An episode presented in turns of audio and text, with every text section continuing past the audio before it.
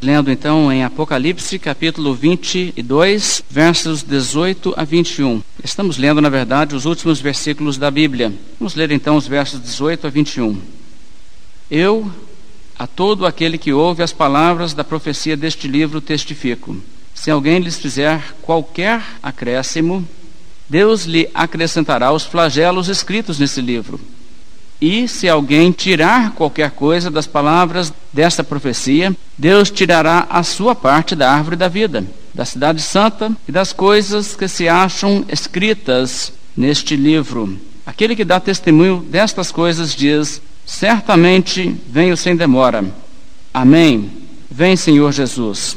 A graça do Senhor Jesus seja com todos. Aqui nós temos palavras de advertência para que nada seja modificado em relação à palavra de Deus. Ele diz, essas últimas instruções, a todo aquele que ouve as palavras da profecia deste livro, testifico. Se alguém lhes fizer qualquer acréscimo, qualquer acréscimo de qualquer tipo, Deus lhe acrescentará os flagelos escritos nesse livro. E se alguém tirar qualquer coisa das palavras dessa profecia, Deus tirará a sua parte da árvore da vida, da cidade santa e das coisas que se acham escritas nesse livro. Com essas palavras, o apóstolo está concluindo e a mensagem deve ser recebida como um todo, sem nenhuma subtração e também sem nenhum acréscimo. E com estas palavras de conclusão do livro de Apocalipse, Deus está fechando o cânon das Escrituras. Deus está concluindo, trazendo a um fim toda a revelação que ele tem para dar aos homens neste mundo, até a volta do Senhor Jesus Cristo, onde ele voltará a falar, abalando os céus e a terra, como diz a Bíblia. E nós temos que compreender desta forma essas palavras, creio eu, para entender o sentido aqui do Apocalipse. Algumas pessoas têm lido isto para referir-se exclusivamente ao Apocalipse. Essas palavras que nada pode ser acrescentado, pessoas então entenderiam, nada pode ser acrescentado exclusivamente a este livro de Apocalipse. Ou seja, você não pode colocar um capítulo 23 no Apocalipse. Você também não pode acrescentar versos no capítulo 18, por exemplo. Eu creio que se nós estudamos o próprio Apocalipse, nós veremos que esse entendimento é insuficiente porque o próprio Apocalipse trata essa maneira de falar o livro desta profecia com o entendimento de que o Apocalipse é assim uma parte de um livro maior.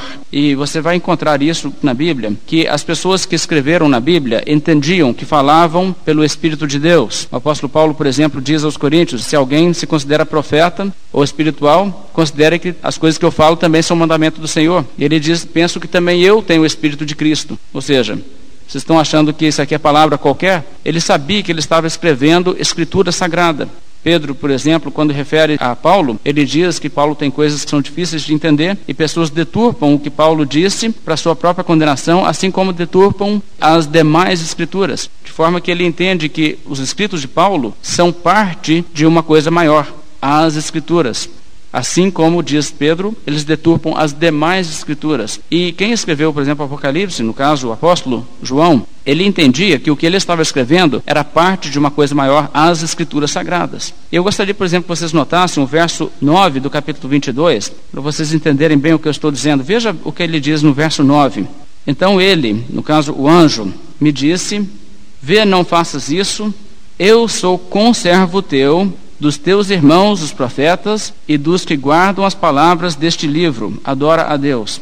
Agora observe bem como que o anjo fala com João sobre este livro, a mesma palavra que estamos tratando aqui. Ele fala isso com João, é claro, muito antes que João tenha isso tudo pronto no papel e antes que ele despache isso para as igrejas, as sete igrejas e as demais igrejas da comunidade cristã, de forma que nós poderíamos dizer que no momento em que o anjo falou assim com João, ninguém tinha lido o livro de Apocalipse. As igrejas não tinham lido o livro de Apocalipse, mas o anjo considera como o povo de Deus quem? Os que guardam as palavras deste livro. Vocês viram ali como que ele está tratando o termo este livro? De forma que nós temos que pensar aqui, antes que João enviasse o Apocalipse aos seus leitores originais, o anjo já se refere aos servos de Deus como sendo aqueles que guardam as palavras deste livro. Qual livro? Não o Apocalipse, porque eles nunca leram o Apocalipse, eles não guardam o Apocalipse, uma coisa que eles nunca leram, mas eles guardam o quê? A Escritura. Aquilo que, no sentido mais amplo, o Apocalipse faz parte. o livro de Apocalipse não está se vendo como um livro independente das Escrituras, mas como uma parte das Escrituras.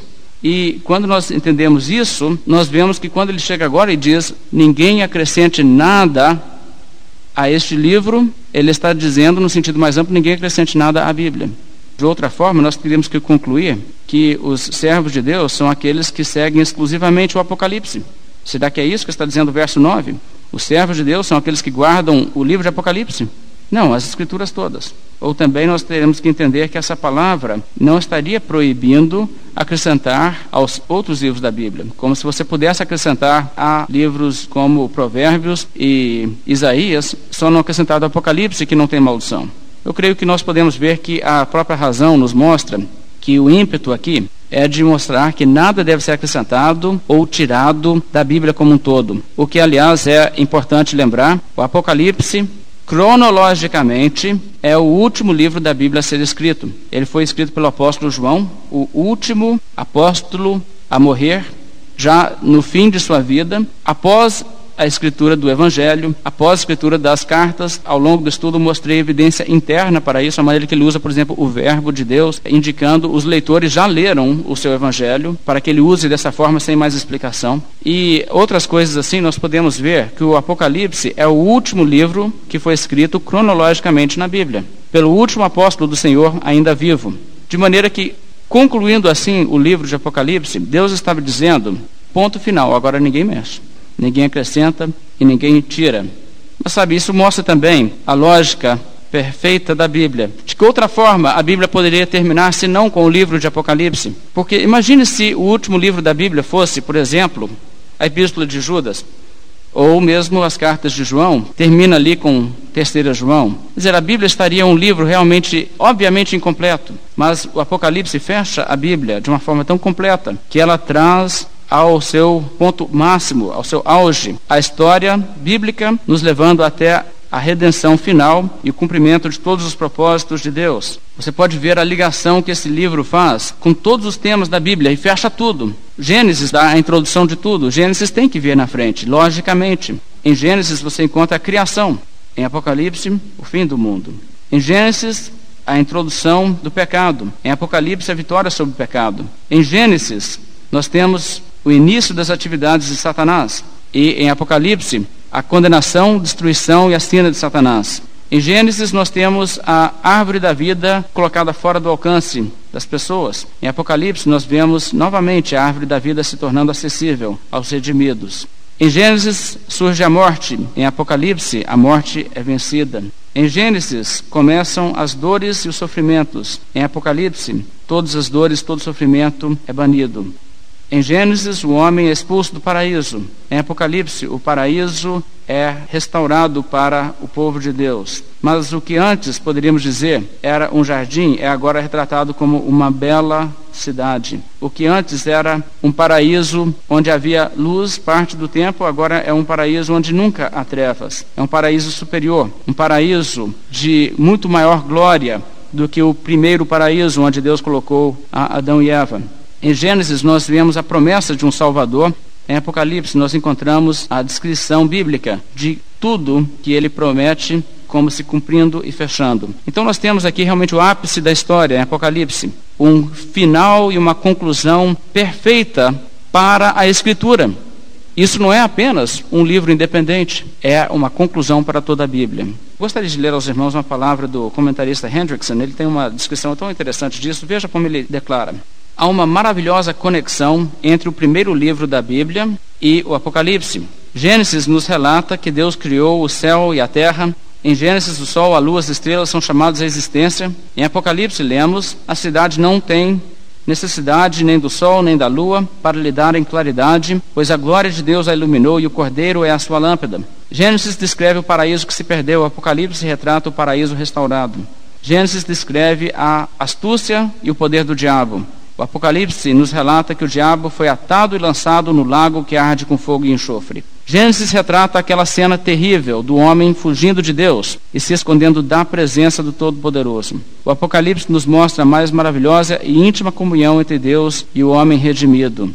Eis o tabernáculo de Deus com os homens. Deus habitará com eles.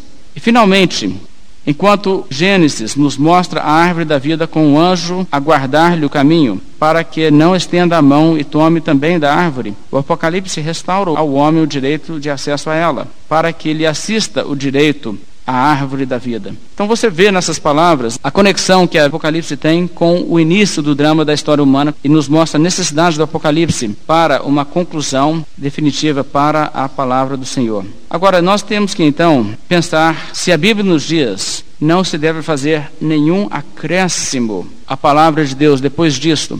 Isso significa, em termos bem claros, que todos aqueles que se levantaram posteriormente e disseram: Eu tenho uma palavra do Senhor.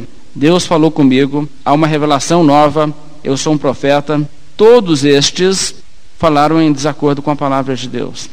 E isso é uma situação extremamente séria, porque hoje nós estamos vendo a proliferação desse tipo de manifestação. E isso não é novidade em si, falsos profetas e pessoas alegando assim, manifestações apareceram de tempo em tempo, mas nós temos que reconhecer, irmãos, que ser evangélico propriamente entendido, ser protestante propriamente entendido, significa repudiar tudo isso aí. Qualquer nova revelação.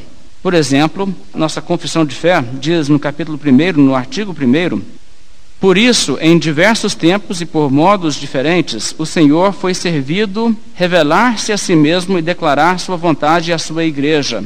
E para a melhor preservação e propagação da verdade e o mais seguro estabelecimento e conforto da igreja contra a corrupção da carne e a malícia de Satanás e do mundo, foi igualmente servido fazer escrever por completo todo este conhecimento de Deus e revelação da sua vontade necessários à salvação, o que torna a Escritura indispensável, tendo cessado aqueles antigos modos em que Deus revela a sua vontade a seu povo. Ou seja, o que a confissão está nos falando aqui é que consenso do povo batista, quando essa confissão foi elaborada e que ecoa as palavras da confissão de Westminster também, que fala as mesmas palavras que eu li, é essencialmente o seguinte: na Igreja Batista, como nas outras igrejas evangélicas, não se admite absolutamente nenhuma nova revelação, porque todo o conhecimento que Deus quer passar aos homens, ele passou, já está escrito na Escritura, e cessaram esses antigos modos de revelação que Deus usava. Veja novamente as palavras da confissão.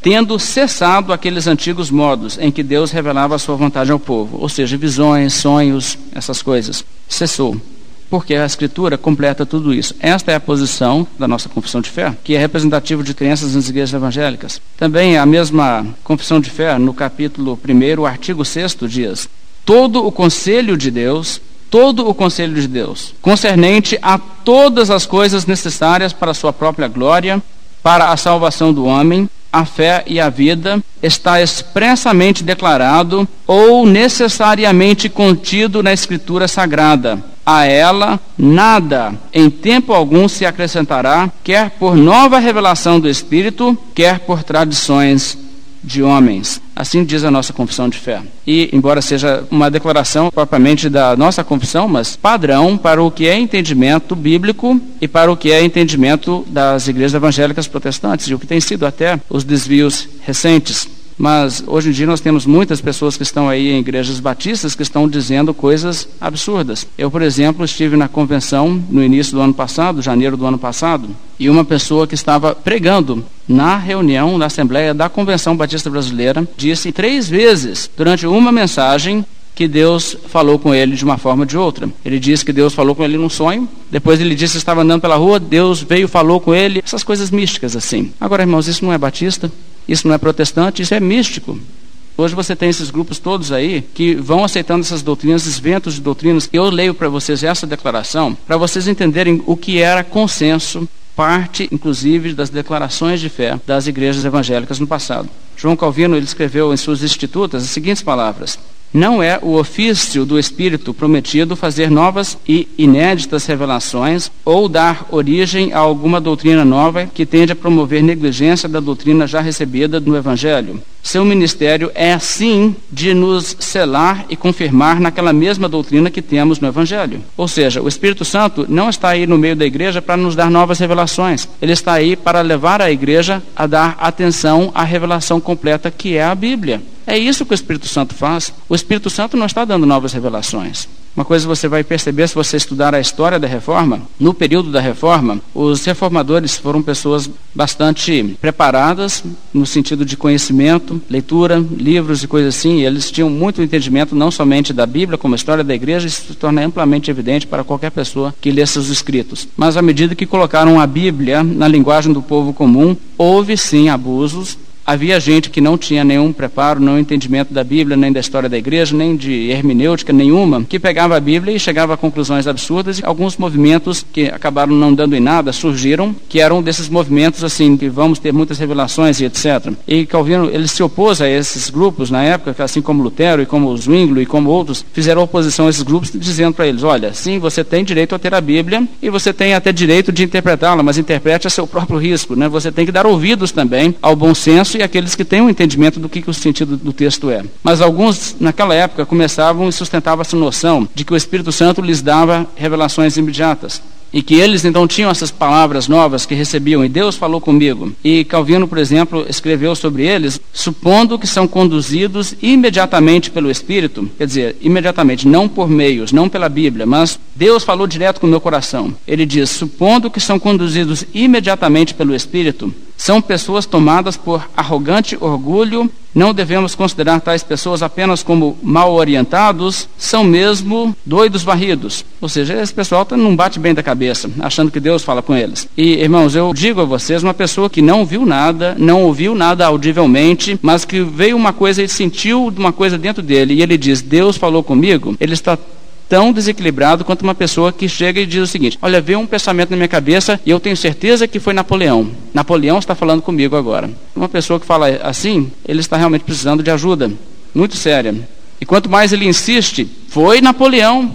Ou foi Dom Pedro I. Quanto mais ele insiste, mais ele mostra que realmente ele está mal. Quando você ouve uma voz do seu coração, uma coisa que veio dentro de você, e não foi uma coisa externa, ali como uma chama ardente, como Moisés viu, ou uma visão nítida onde você viu e ouviu coisas claramente, mas simplesmente palavras surgiram no seu coração. Se você conclui que isso é Deus falando contigo, como você não vai concluir que isso aí brota apenas do seu coração ou que isso aí muito mais pode ser sugestão diabólica? Isso não é a voz de Deus e não é revelação do Senhor. Biblicamente falando, há dois critérios para se avaliar se uma palavra realmente surgiu em Deus ou não. Há dois critérios. A Bíblia nos fala como nós podemos identificar profecias falsas. Capítulo 18 de Deuteronômio, o verso 20, a Bíblia diz: Porém, o profeta que presumir falar alguma palavra em meu nome, que eu lhe não mandei falar, ou que falar em nome de outros deuses, esse profeta será morto. Se disseres no teu coração, como conhecerei a palavra que o Senhor não falou? Mas como é que eu vou saber se o profeta é de Deus ou não? Ele diz que foi Deus, como é que eu vou saber? Verso 22. Sabe que quando esse profeta falar em nome do Senhor e a palavra dele se não cumprir, nem suceder como profetizou, esta é a palavra que o Senhor não disse. Com soberba a falou o tal profeta, não tenhas temor dele. Agora, a Bíblia diz aqui: não tenhas temor dele, daquele homem. E o que a Bíblia está dizendo aqui é que é possível um falso profeta falar alguma coisa que até acerta.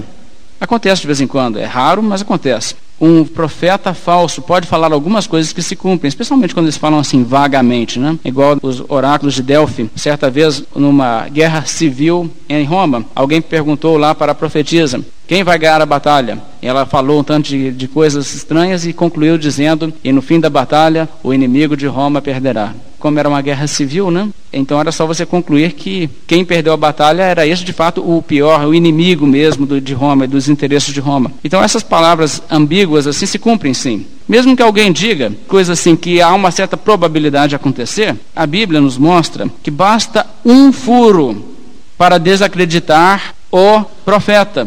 Vocês notaram isso no texto, eu espero. Porque a Bíblia não diz, é, um profeta que fala uma coisa errada, então não acredite naquela profecia. A Bíblia diz um profeta que dá um furo, um passo em falso. A Bíblia diz não confie naquele profeta. Ele é um falso profeta. E quando uma pessoa diz uma única coisa que não se cumpre, pela ordem da Bíblia, todo o povo de Deus está sobre a obrigação de não ter temor daquele homem ou daquela mulher, se for o caso. A Bíblia diz: Esta é a palavra que o Senhor não disse, com soberba a falou o tal profeta: Não tenhas temor dele.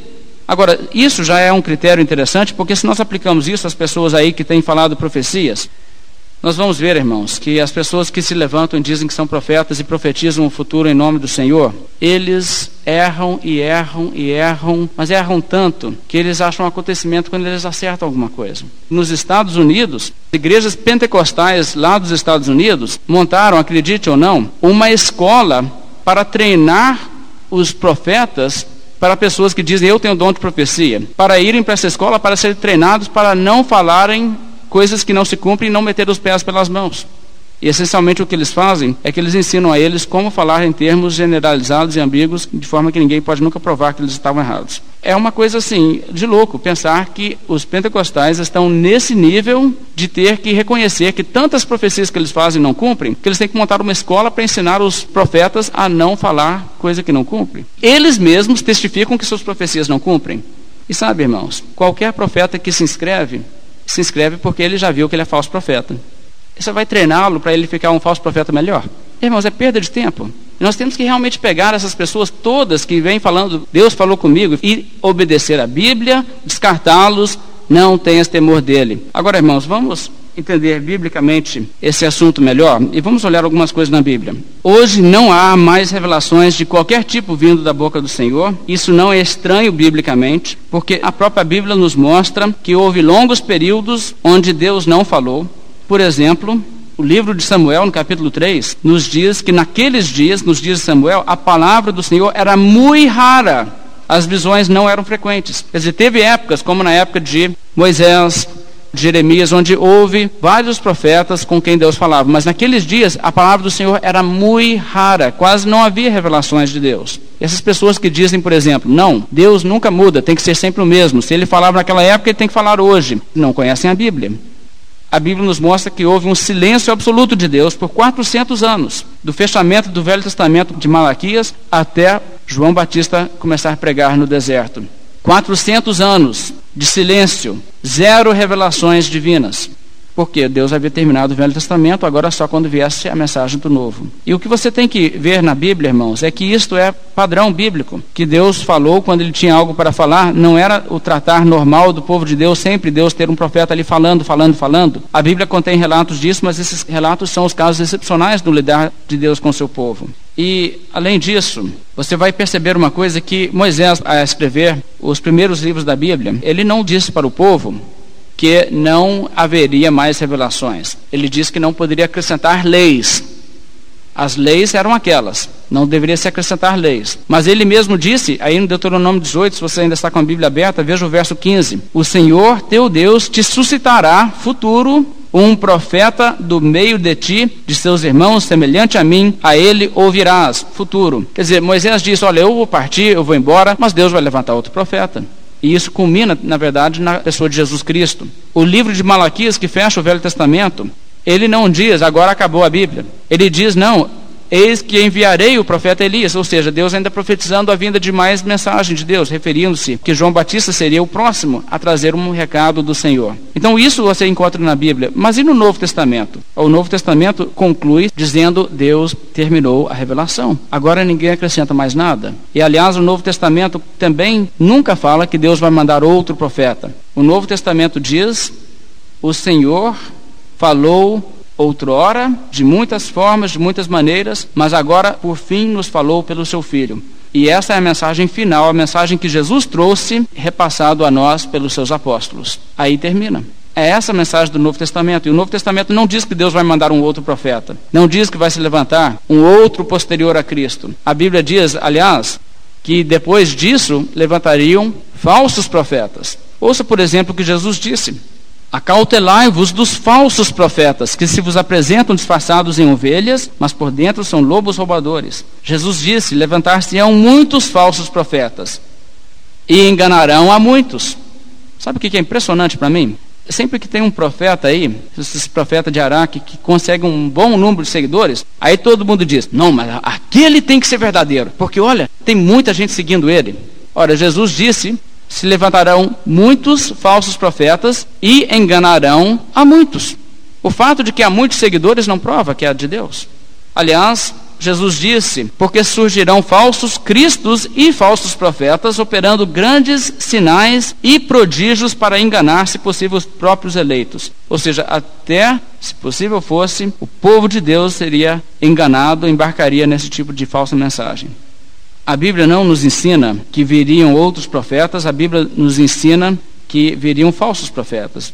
2 Pedro, capítulo 2, no verso 1, o apóstolo Pedro nos adverte Assim como no meio do povo surgiram falsos profetas, e esse povo aqui é o povo de Israel anteriormente, desde Moisés até o, período de Jeremias e depois também, surgiram falsos profetas. Ele diz: assim também haverá entre vós, que no caso é a igreja cristã, falsos mestres os quais introduzirão dissimuladamente heresias destruidoras até o ponto de renegarem o soberano Senhor que os resgatou, trazendo sobre si mesmos repetindo a destruição. Quer dizer, ele diz: haverá falsos mestres, falsos profetas, e alguns, diz Pedro, irão tão longe ao ponto de negar a divindade de Cristo. Isso tem acontecido também. Nem todos os falsos profetas negam a divindade de Cristo, mas alguns vão tão longe. O verso 2 ele diz: e muitos seguirão as suas práticas libertinas, e por causa deles será infamado o caminho da verdade. Também, movidos por avareza, farão comércio de vós, com palavras fictícias. Para eles, o juízo lavrado a longo tempo não tarda e a sua destruição não dorme. Agora veja bem, a Bíblia nos diz aqui, verso 2: muitos seguirão, muitos seguirão. A Bíblia diz no verso 3 que o motivo deles seria a avareza, farão comércio das pessoas. Irmãos, se há uma coisa que caracteriza igrejas evangélicas no nosso contexto de Brasil hoje, é comércio de pessoas. Igrejas onde as pessoas se exaltam como se recebessem revelações de Deus e falam com as pessoas, dê tanto aqui na nossa igreja que Deus te dará essa bênção que o Senhor falou comigo isso. É exatamente o que a Bíblia diz com palavras fictícias, palavras inventadas. Deus não falou com eles coisa nenhuma. Eles, que mentirosos, cara de pau, falam assim e não estão nem aí. Mas a Bíblia diz: o juízo deles está já lavrado há longo tempo e não tarda. João nos disse na sua epístola: Amados, não deis crédito a qualquer espírito, antes provai os espíritos se procedem de Deus, porque muitos falsos profetas têm saído pelo mundo fora. Então nós temos que estar atentos a isso, irmãos há muitos falsos profetas. Os profetas de Deus, na Bíblia, eles nunca foram polêmicos no meio do povo de Deus. Sim, havia pessoas que não acreditavam na sua palavra, mas os salvos sempre acreditaram neles, não é? Por exemplo, quais são as igrejas evangélicas que não aceitam as palavras de Paulo ou que não aceitam as palavras de Jeremias? Ora, há um consenso, não é? Por quê?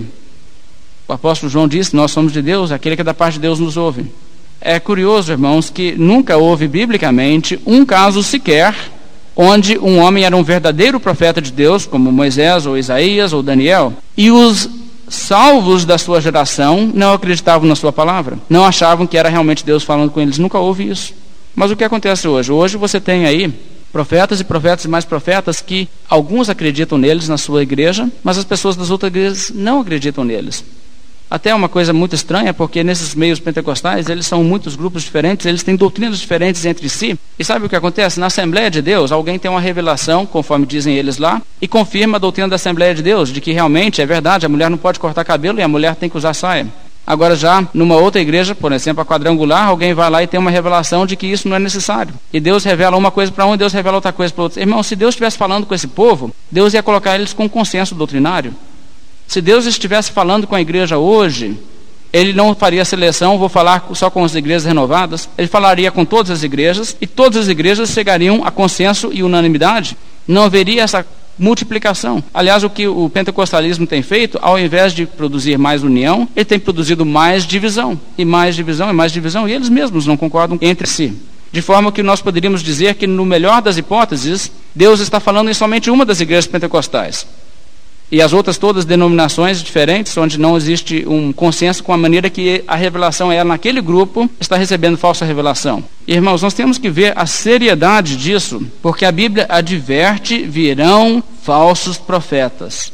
Maomé chegou dizendo, era profeta de Deus, é o credo dos muçulmanos, só há um Deus que é Alá e Maomé é seu profeta.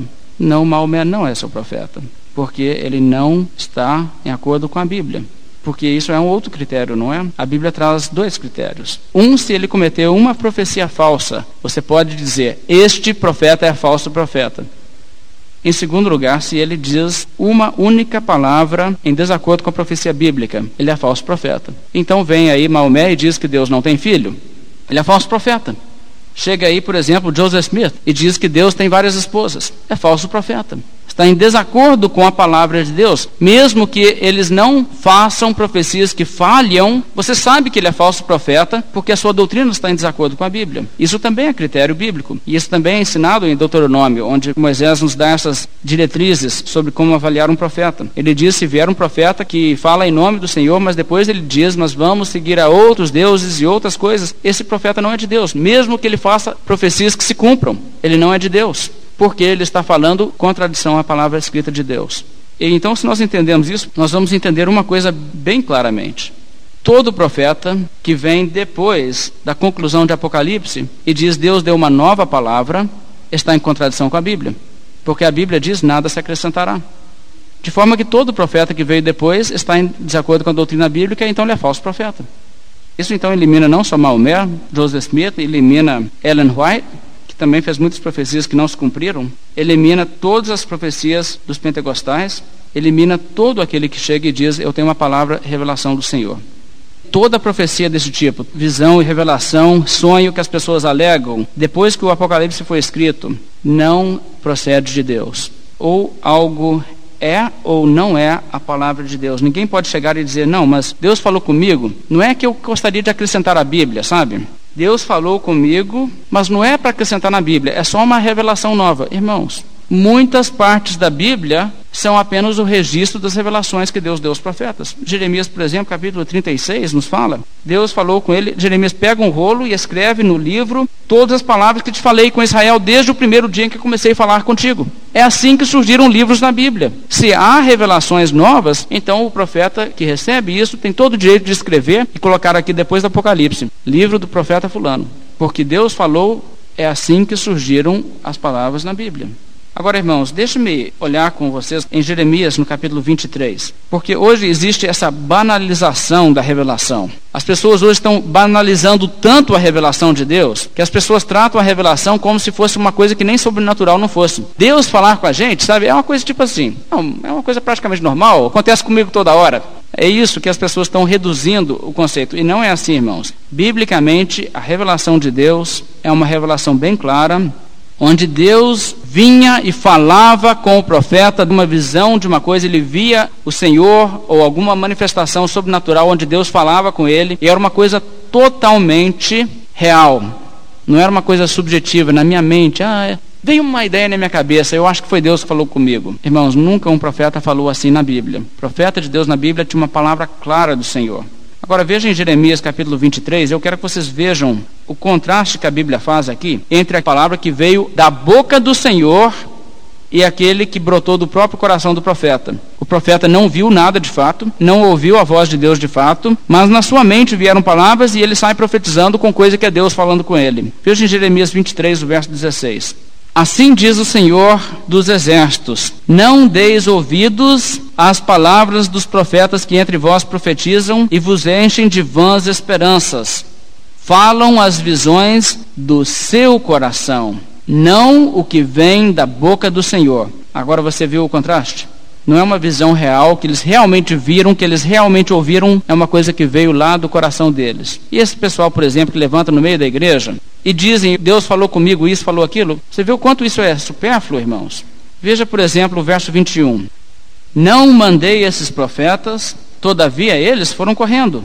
Não lhes falei a eles, contudo profetizaram. Mas se tivessem estado no meu conselho, então teriam feito ouvir as minhas palavras ao meu povo e o teriam feito voltar do seu mau caminho e da maldade das suas ações. Tenho ouvido o que dizem aqueles profetas proclamando mentiras em meu nome, dizendo: Sonhei, sonhei. Até quando sucederá isso no coração dos profetas que proclamam mentiras, que proclamam só o engano do próprio coração?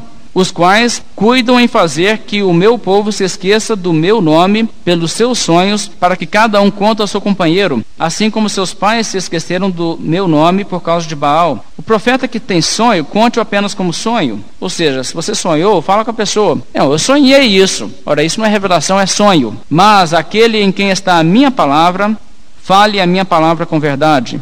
Que tem a palha com o trigo, diz o Senhor. Ou seja, o que tem a ver uma coisa com a outra? Só porque você sonhou uma coisa, e sabe, tem tanta gente chega dizendo o seguinte: Olha, eu tive um sonho, eu tive um sonho que não sei lá quem da igreja morreu. Será que é uma revelação? Isso aí não é Deus falar. Quando Deus falou com pessoas em sonhos, Deus falou de uma forma tão nítida, tão clara, que as pessoas sabiam que era o Senhor. Não era uma coisa de sonhar umas coisas confusas. E fazem lá depois sua análise acham que é isso. O verso 29 não é a minha palavra fogo, diz o Senhor, e o martelo que esmiuça a palha?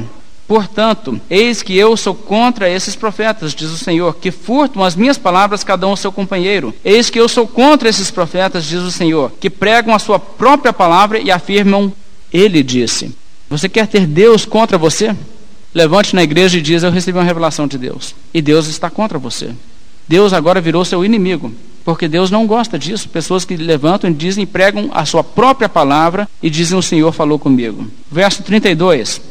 Eis que eu sou contra os que profetizam sonhos mentirosos, diz o Senhor, e os que os contam, e com suas mentiras e leviandades fazem errar o meu povo. Pois eu não os enviei, nem lhes dei ordem, e também proveito nenhum trouxeram a este povo, diz o Senhor.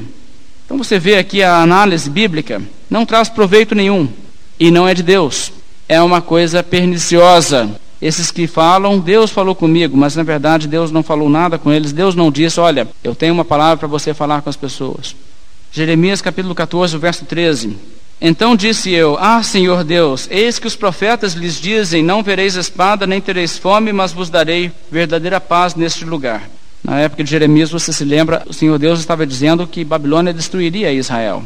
E alguns se levantaram dizendo: Eu sou profeta e Deus falou comigo que não é nada disso. Nós vamos ter paz aqui mesmo, não vai acontecer nada disso. Jeremias é que é um falso profeta com essa história de terror que vai vir para a espada e tal. Não vai vir espada, não. E o verso 14, Deus responde ao profeta Jeremias assim: Disse-me o Senhor: Os profetas profetizam mentiras em meu nome. Nunca os enviei, nem lhes dei ordem, nem lhes falei. Visão falsa, adivinhação, vaidade e o engano do seu íntimo são o que eles vos profetizam. Agora veja bem, irmãos, de onde veio essa palavra? Do seu íntimo. Não é uma coisa externa que Deus falou com eles, uma coisa que lá de dentro eles sentiram e estão crentes que estão falando por Deus. O verso 15. Portanto, assim diz o Senhor acerca dos profetas que, profetizando em meu nome, sem que eu os tenha mandado, dizem que nem espada nem fome haverá nessa terra. A espada e a fome serão consumidos esses profetas. E o que você começa novamente a perceber é que Deus é contra esses profetas. Pessoas que fazem isso levam o castigo de Deus. Ezequiel, vamos ver o que Ezequiel tem a dizer sobre isso. Ezequiel viveu nesse mesmo período e lidou com os mesmos tipos de falsos profetas que diziam coisas que Deus falava com eles, mas era coisa que vinha do seu íntimo, não coisas que Deus falou realmente com eles. Ezequiel capítulo 13, o verso 3 diz assim: Assim diz o Senhor Deus: Ai dos profetas loucos que seguem o seu próprio espírito sem nada ter visto. Vocês viram isso, irmãos? Não viram nada. Mas seguem o que? O seu próprio espírito. Senti lá de dentro de mim que eu devia falar isso. Veja o verso 6. Tiveram visões falsas e adivinhação mentirosa os que dizem: O Senhor disse, quando o Senhor os não enviou, e esperam o cumprimento da palavra. Não tivestes visões falsas e não falastes de adivinhação mentirosa quando dissestes: O Senhor diz, sendo que tal não falei? Portanto, assim diz o Senhor Deus: Como falais falsidade e tendes visões mentirosas? Por isso eu sou contra vós outros, diz o Senhor Deus. De novo, Deus está contra. Minha mão será contra os profetas que têm visões falsas e que adivinham mentiras, não estarão no conselho do meu povo, não serão escritos nos registros da casa de Israel, não entrarão na terra de Israel. Sabereis que eu sou o Senhor Deus. Sabe o que é isso aqui? A pessoa que chega e diz, Deus falou comigo, não falou, Deus diz, esse aí não vai ser contado como parte do meu povo. Esse aí vai ser excluído. Gente, isso é muito, muito, muito sério. Porque nós estamos cheios de pessoas aí que dizem, eu sou evangélico e Deus fala comigo, Deus me revelou isso, e pastores até. A Bíblia diz, o que profetiza falsamente, Deus diz, eu não vou considerar ele como parte do meu povo. Você entende a seriedade que é isso? Sabe o que Deus pensa dos falsos profetas? Deus diz: o ancião, o homem de respeito, é a cabeça. O profeta que ensina mentira é a cauda. Ou seja, o mais importante e o mais desprezível. E aí ele explica: o ancião, aquele homem velho, a pessoa assim de respeito na sociedade, este é o cabeça. E o mais desprezível, aquele mais insignificante, aquele mais repugnante aos olhos de Deus, é o falso profeta. Mais do que os criminosos, mais do que as prostitutas, mais do que as pessoas que muitas vezes os falsos profetas ficam aí batendo o pé falando, Deus diz, a cauda, sabe quem que é? A cauda é o falso profeta. Ou seja, você quer realmente ficar no fim da lista de Deus? É só você começar a falar, Deus falou comigo coisas que ele não falou. Jesus disse, muitos naquele dia hão de dizer-me, Senhor, Senhor, porventura não temos profetizado em teu nome. E ele dirá, nunca vos conheci.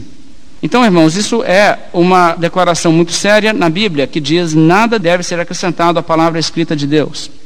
E em Apocalipse, a Bíblia diz: e para aquele que acrescenta, o que deve ser feito? Se alguém lhes fizer qualquer acréscimo, Deus lhe acrescentará os flagelos escritos nesse livro. Olha, irmãos, eu que não quero os flagelos, por exemplo, também esse beberá do vinho da cólera de Deus, preparado sem mistura do cálice da sua ira, e será atormentado com fogo e enxofre diante dos santos anjos e na presença do Cordeiro. A fumaça do seu tormento sobe pelos séculos dos séculos, e não tem descanso algum, nem de dia nem de noite. Eu não quero isso. Mas a Bíblia diz, aquela pessoa que acrescenta a Bíblia isso, Deus vai acrescentar para ele tudo o que a Bíblia descreve, como os juízos, tudo que Jesus falou. O fogo não se apaga, o verme não morre. Isto, irmãos, é o destino daqueles que acrescentam. E isso também vale para, por exemplo, acrescentar à Bíblia livros apócrifos como fizeram os gnósticos, que inventaram novos livros e escreveram livros pseudográficos dizendo: esse foi escrito pelo apóstolo Tomé, esse foi escrito por Bartolomeu, esse foi escrito por Nicodemos, e apareciam com esses livros espúrios muito tempo depois do período da vida dessas pessoas e dizendo: nós temos novas passagens para colocar na Bíblia. Isso também é verdade sobre o que foi feito pela Igreja Católica Romana no Concílio de Trento, onde em 1546 ela acrescentou sete livros à Bíblia, que não era parte antes da Bíblia os livros apócrifos do Velho Testamento. Então, irmãos, nós não queremos acrescentar nada, porque a Bíblia diz: aquele que acrescenta, Deus acrescentará a ele os flagelos descritos nesse livro. Mas também, irmãos, existe a proibição de diminuir. E isso também é uma coisa que pode ser perigosa. Pessoas podem querer dizer: ah, não sei não, eu não gosto desses textos aqui na Bíblia, não, eu vou cortar fora esses livros, não quero esses livros. Esses livros me incomodam. A Bíblia diz: aquele que diminuir, que não aceita a Bíblia como um todo, com tudo que ela traz, Deus tirará a sua parte da árvore da vida e da cidade santa. Ou seja, não terá vida eterna e não terá participação com o povo de Deus na sua glória final. A vida eterna é negada. Irmãos, então que nós possamos entender que o Apocalipse, falando dessa forma, está nos dando uma advertência final que fecha toda a Escritura. Este é o recado de Deus para os homens. Abrace tudo, aceite tudo o que está aqui nesse livro, mas não acrescente nada, porque é isto, isto somente até que o Senhor Jesus venha. Vamos nos colocar de pé, fazer uma oração, encerrando o nosso estudo dessa noite.